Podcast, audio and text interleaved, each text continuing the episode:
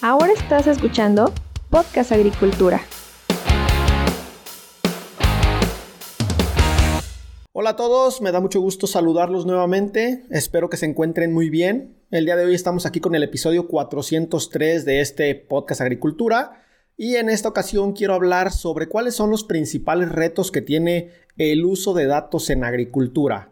Porque sí, poco a poco, y aunque a veces pareciera que no, poco a poco el agro se va tecnificando y esta tecnificación trae consigo la obtención de una gran cantidad de datos que se deben de procesar para convertir esos datos en información útil, aplicable y valiosa para los agricultores.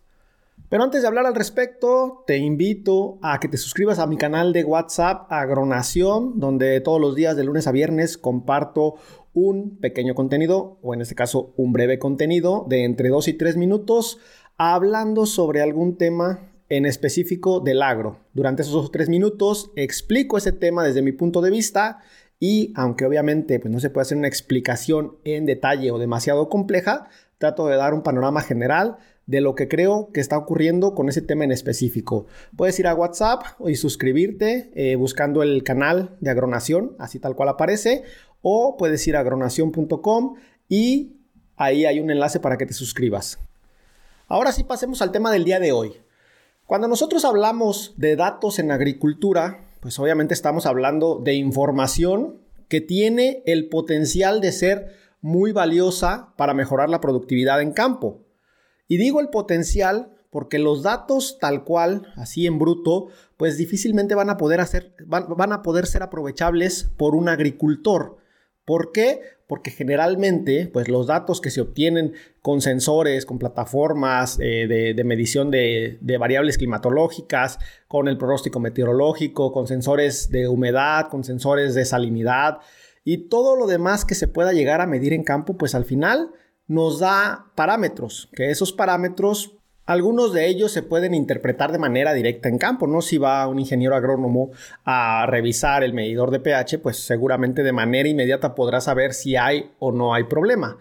Obviamente si ese ingeniero agrónomo tiene a su cargo muchísimas hectáreas que pueden ser en una misma empresa de producción o en empresas separadas, pues eso se vuelve complejo el estar yendo a cada punto de medición y estar revisando qué valor hay y en, consecuencia a ese valor estar tomando decisiones, ¿no? Ya en las empresas grandes o a gran escala, pues eso no es viable y lo más seguro es que una empresa grande pues contrate justamente un sistema tecnológico que permita pues estar midiendo las variables que se necesitan medir de, para, para, tener en orden la producción y todos esos datos seguramente llegarán a un centro de control o, estarán alojados en una plataforma dependiendo de, de dónde se pague el servicio y seguramente pues ahí el agrónomo en cuestión podrá revisar todos los datos y tener una perspectiva general de lo que pasa en todo el campo y también una perspectiva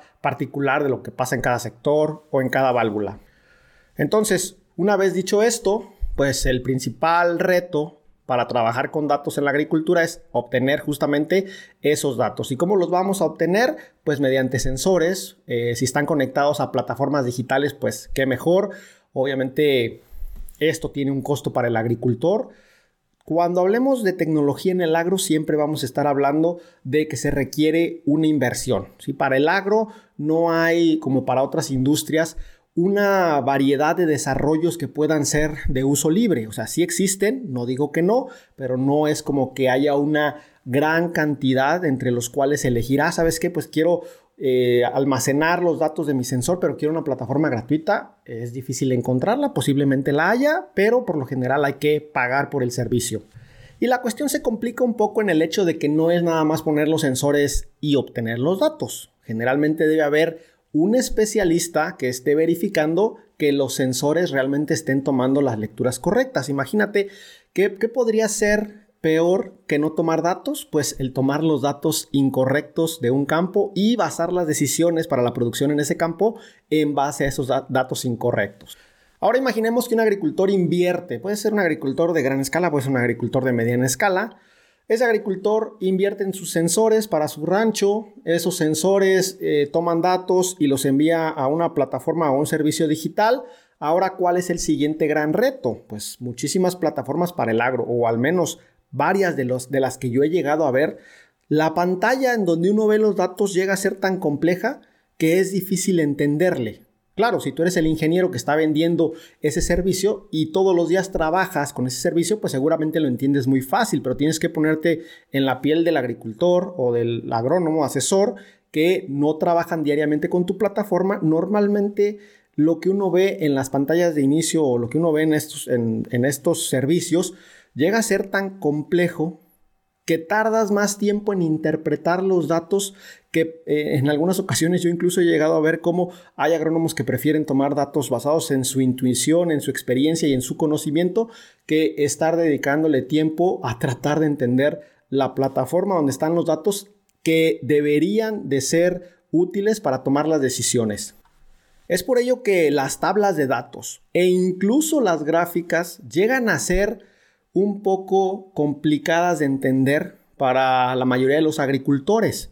A lo mejor el tema de las gráficas es muy bueno para los agrónomos que pues deben de a lo mejor interpretarla rápidamente sin ningún problema, pero lo que a veces el agricultor quiere es una recomendación final en texto plano. Estoy midiendo todo esto, necesito que la plataforma en base a eso que estoy midiendo, en base a estas condiciones, me envíe un párrafo en texto plano donde me indique si está bien esto, si no está bien, si está, si, está mal, que está fallando, si está fallando algo, si hay alguna forma en que lo pueda corregir.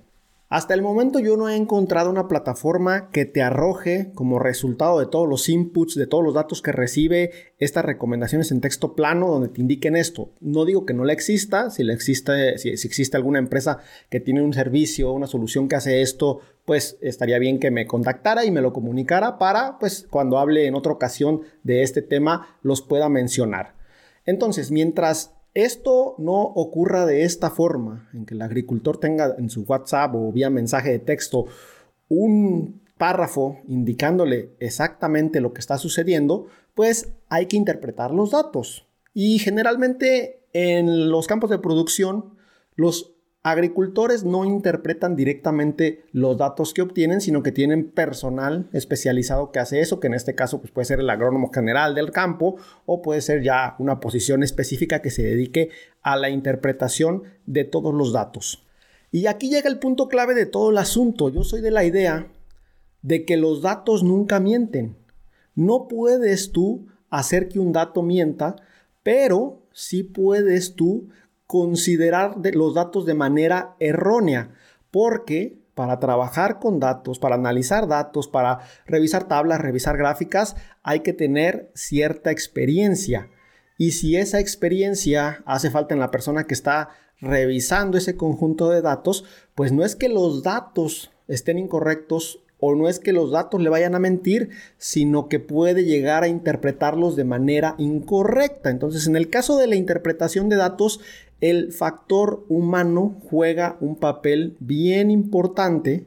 Porque, por ejemplo, el hecho de que un sensor, y esto me ha tocado verlo en el tema de la producción de invernaderos de alta tecnología, el hecho de que un sensor brinque, pues puede ser un motivo de alarma de que realmente algo no está funcionando o puede ser que ese sensor se haya salido de sus parámetros debido a una razón que es conocida. Y aquí es muy importante, obviamente, entonces, que eh, cada agrónomo, cada agricultor, cada eh, posición que analice datos relacionados con la producción agrícola, pues entienda qué es lo que está sucediendo con sus datos, porque los datos a veces pueden espantarnos cuando no está sucediendo algo grave y a veces los datos no pueden indicarnos que estén sucediendo algo grave, pero si estamos sintiendo unas temperaturas diferentes, una humedad relativa diferente que quizá afecta a nuestro cultivo, pues entonces tenemos que revisar qué es lo que está pasando. Y por último, pero no menos importante y de hecho muy relevante de cara al futuro, es la ciberseguridad de los datos que se obtienen en el agro.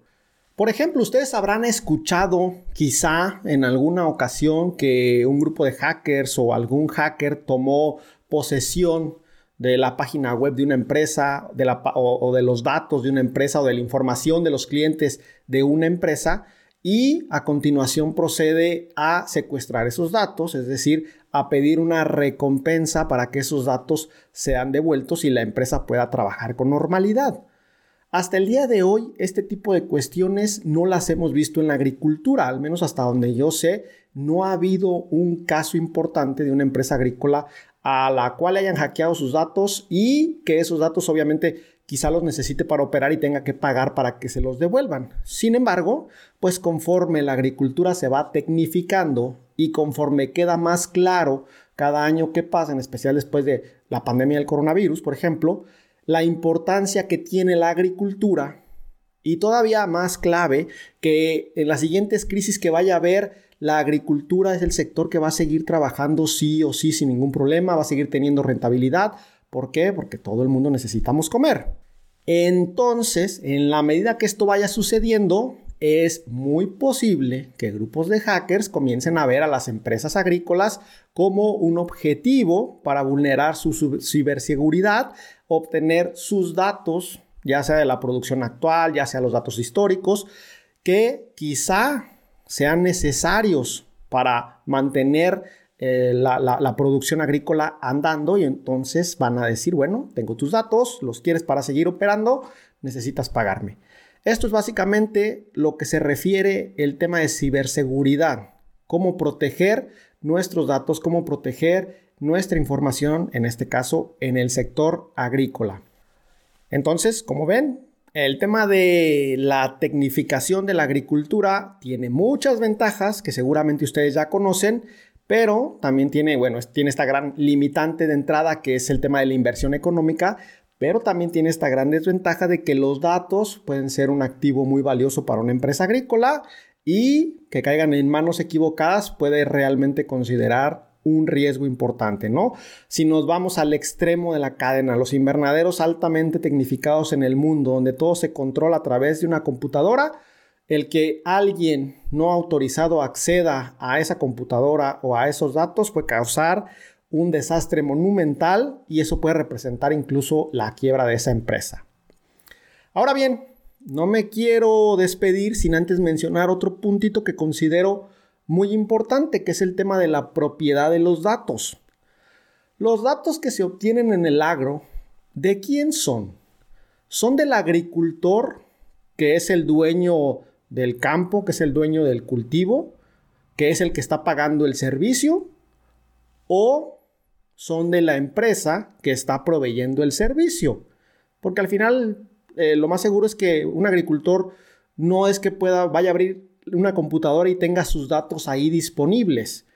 al menos no como archivos en su computadora. Se conecta a Internet este agricultor y se conecta al servidor de la empresa donde están almacenados los datos. Es decir, la empresa realmente tiene una posesión, pues es difícil decir una posesión física, pero no estaría mal, ¿no? Porque los datos eh, digitales se guardan en servidores, que son eh, enormes computadoras que están puestas en algún lugar. Entonces, ¿de quién son los datos que se recopilan en agricultura, del agricultor, de la empresa, deben ser de ambos. Este es un tema que ya en algunos países desarrollados ha empezado a mencionarse en algunas ocasiones, pero que todavía a nivel global no se le ha dado mucha importancia y seguramente no se le dé todavía tanta importancia, al menos hasta dentro de algunos 5, 7, 10 años. Pero crean que este, créanme que este va a ser un punto que va a estar sobre la mesa en algún momento, porque, como les digo, los datos son importantes o van a ser cada vez más importantes en el agro, entonces quien tenga los datos va a tener cierto poder sobre justamente ese nuevo activo digital que son los datos en la agricultura. Y hasta aquí el tema que les quería presentar el día de hoy. Esto es un resumen de este tema porque estoy seguro que podemos ahondar con muchísima más profundidad en cada una de las cuestiones que les he mencionado y de hecho cada una de las partes que les he mencionado tiene muchísimas aristas que se podrían analizar desde diversos puntos de vista. Pero bueno, nunca ha sido el objetivo aquí también este, decir absolutamente todo. Algo tiene que quedar ahí sobre el tintero para que tú puedas reflexionar al respecto.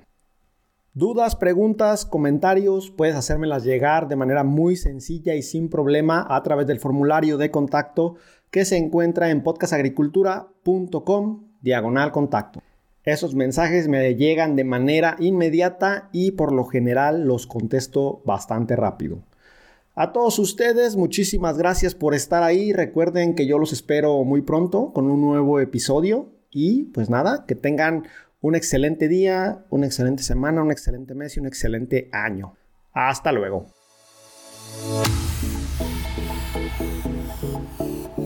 Hemos llegado al final de este episodio. Muchas gracias por escuchar Podcast Agricultura.